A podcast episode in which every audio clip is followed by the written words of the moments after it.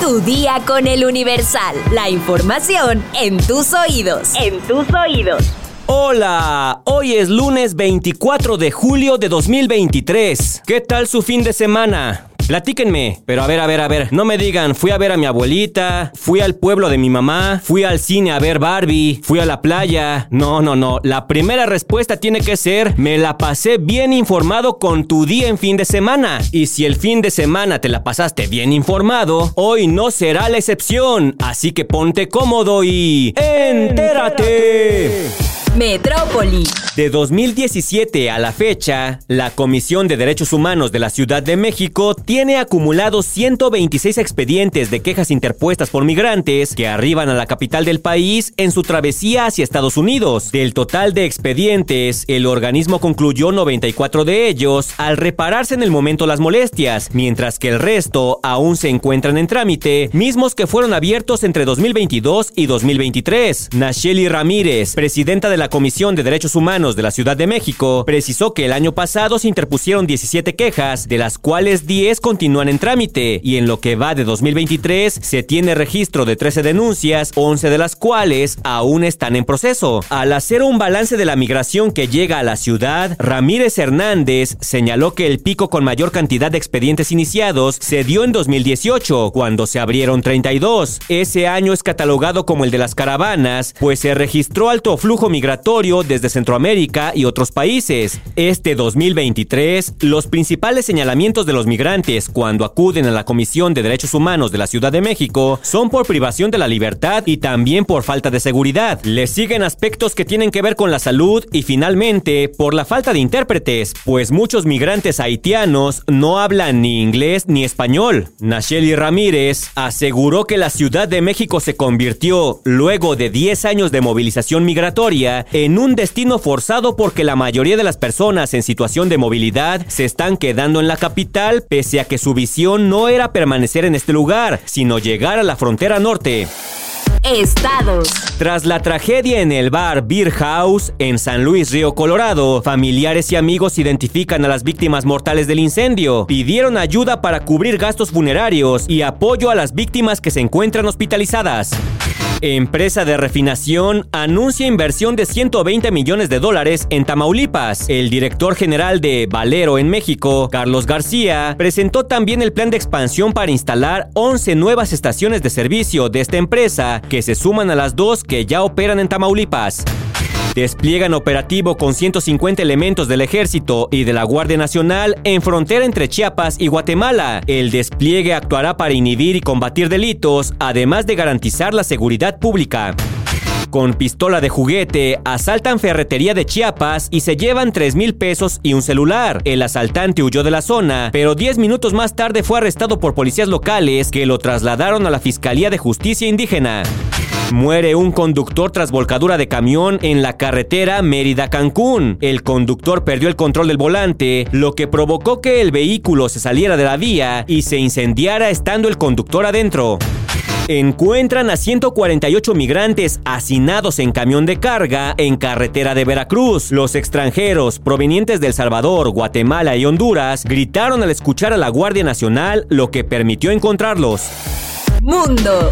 El candidato del Partido Popular, Alberto Núñez Feijó, fue el más votado en las elecciones para presidente en España. Sin embargo, tendrá muy difícil gobernar. Con casi el 100% de los votos escrutados, los conservadores eran la fuerza más votada con un 32.9% de los votos y tenían casi asegurados 136 escaños en el Congreso de los Diputados, lo que les convierte en el grupo político mayoritario en la Cámara. Sin embargo, su candidato a la presidencia del gobierno Alberto Núñez Feijó, tiene muy cuesta arriba el camino hacia el Palacio de la Moncloa. Esto se debe a que, al contrario de lo que sucede en la mayoría de los países de América Latina, en España rige un sistema parlamentario. En las elecciones generales no se elige directamente al presidente, sino que se elige al Parlamento, cuyos miembros serán los que votarán la formación de un ejecutivo. Es en el Congreso de los Diputados donde se libra una batalla decisiva para obtener los apoyos necesarios para ser investido presidente del gobierno. Tras las elecciones, según dicta la Constitución, el rey Felipe VI abrirá una ronda de contactos con los líderes de los grupos que han obtenido representación parlamentaria y propondrá un candidato a formar gobierno. Ese candidato entonces deberá buscar la confianza de la Cámara. Se requiere el voto favorable de una mayoría absoluta de 176 de los 350 diputados para ser investido presidente del gobierno en un primer intento o una mayoría simple en un segundo intento. O sea, ganaste las elecciones, pero ¿a dónde crees que vas? Todavía no ganas. Espectáculos. Después de ser denominadas como las dos películas más esperadas del verano, Barbie y Oppenheimer, no solo han recibido muy buenas críticas de especialistas y cinéfilos, sino que ya comienzan a batir récords en su primer fin de semana de estreno, sobre todo la cinta protagonizada por Margot Robbie, que ya se ha convertido en el estreno con más ventas en taquilla de lo que va de 2023, mientras que la producción de Christopher Nolan ha registrado el tercer puesto del filme que más ganancias ha dejado a menos de tres días de su lanzamiento en cines este año. Desde que los estudios de Warner Bros. dieron a conocer que producirían las películas de la vida de Barbie, la muñeca más famosa, y la de Robert Oppenheimer, el físico que creó la bomba atómica, fueron muchas las expectativas, por lo que sorprendió que los ejecutivos de la compañía optaran por estrenar ambos filmes el mismo día, pues ambos prometían generar muy buenas ganancias y reunirlos en taquillas como si de una competencia se tratase, lograra desbancar el interés del público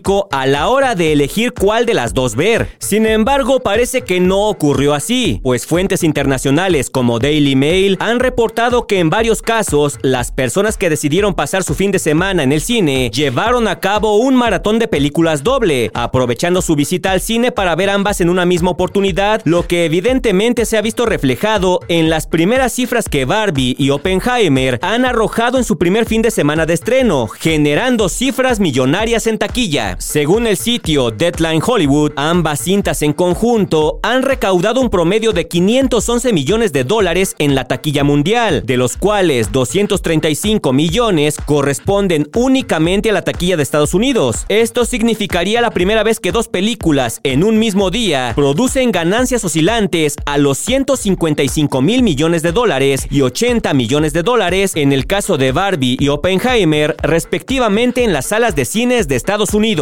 ¿Tú ya viste una de estas dos películas? ¿Te aventaste el maratón y ya viste las dos? Yo nada más he visto Oppenheimer, ¿eh? La de Barbie, no sé, la verdad. Deja tu comentario en Spotify.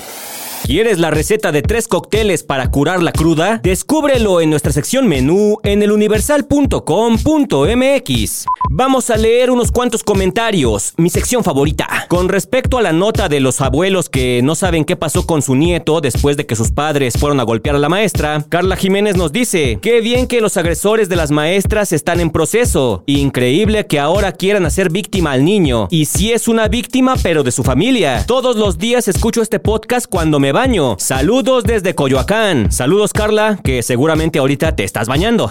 Isa de la Cruz nos dice, este podcast es lo mejor que me ha pasado, me encanta. Daniela Aparicio nos dice, ponle menos comentarios, vengo a escuchar noticias, no comentarios, porfa. Ok, ok, menos comentarios, ok. Luego se van a estar quejando de que no los leo. Perlita Villarreal nos dice, estas noticias políticas deberían interesarnos más, sobre todo a los jóvenes, y aunque me traen más dudas que respuestas, me ayudan para aprender más del tema. Saludos desde Guadalajara. Celso B. González nos dice, qué buen podcast de noticias dominicales. Saludos a los locutores y un abrazo a la audiencia. Y por último, Alejandro Rodríguez nos dice, estaba viendo los títulos de los episodios de la semana anterior de este podcast y hablan mucho de la señora X. ¿Los dados están cargados en el Universal? Bueno, claramente este comentario está hablando de Xochitl Galvez y como que quiere dar a entender que nosotros estamos a su favor y por eso hablamos tanto de ella. Ver, vamos a analizarlo. Vamos a ver, vamos a ver. La primera vez que mencionamos a Xochitl Galvez en el título de este podcast fue el 4 de julio, y desde entonces en los últimos 18 episodios la hemos mencionado en el título de este podcast 8 veces. Pues sí, parecen demasiadas, pero hay que hacer un análisis más profundo. Querido Alejandro, con el episodio que estás escuchando el día de hoy, tu día con el Universal tiene 330 episodios, y de esos 330 episodios hemos mencionado al presidente López Obrador en el título de este podcast podcast 43 veces. La pregunta ahora sería, usando tu misma lógica, en el Universal, específicamente en este podcast, ¿los dados están cargados a favor del presidente? Digo, porque lo hemos mencionado 43 veces en el título comparado con las 8 que hemos mencionado Xochil Galvez. Pero aquí no se trata de compensar, no porque a uno lo mencionamos más, ahora le toca al otro. A Claudia Sheinbaum, por ejemplo, la hemos mencionado cuatro veces en el título, pero en la sección Metrópoli es de los personajes que más hemos mencionado en la historia de este podcast. ¿Los dados están cargados a favor de Claudia Sheinbaum? Para nada, aquí no hay dados cargados. Se habla de lo que se tiene que hablar cuando se tiene que hablar. Todo depende de la importancia de la nota. Y pues el enfrentamiento entre Xochitl y el presidente está a la orden del día. Una vez aclarado el punto, ya estás informado, pero sigue todas las redes sociales de El Universal para estar actualizado. Comparte este podcast, por favor, y mañana no te olvides de empezar tu día. Tu día con El Universal. Tu día con el Universal. La información en tus oídos. En tus oídos. Come on, Barbie, let's go party. I'm a Barbie girl in the Barbie world. Life in plastic. It's fantastic.